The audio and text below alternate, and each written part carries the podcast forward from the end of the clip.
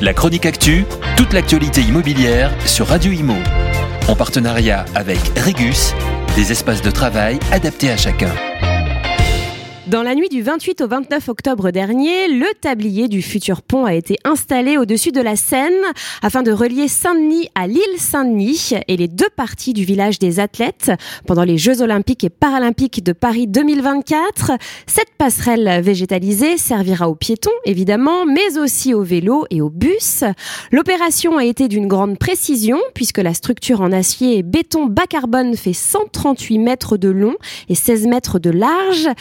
L'assemblage de cette charpente métallique a eu lieu au port de Gennevilliers. Un bateau l'a ensuite transporté avec le concours de voies navigables de France. Puis la pose de ce tablier a duré 14 heures, entre 20h et 10h du matin, afin de ne pas gêner la navigation fluviale. Le chantier, sous maîtrise d'ouvrage du département de la Seine-Saint-Denis, a été mené en groupement par plusieurs entités du groupe Eiffage, accompagné de l'entreprise Capocci. Au niveau de sa conception, ce pont est unique.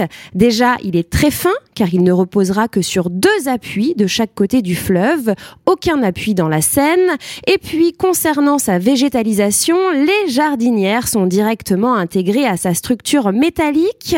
L'aménagement euh, du tablier se poursuivra à partir de janvier prochain pour une livraison euh, durant l'été 2023. Ce pont attendu par les élus de Seine-Saint-Denis depuis plusieurs années a coûté 32,1 millions d'euros. La chronique actu, toute l'actualité immobilière sur Radio Imo. En partenariat avec Regus, des espaces de travail adaptés à chacun.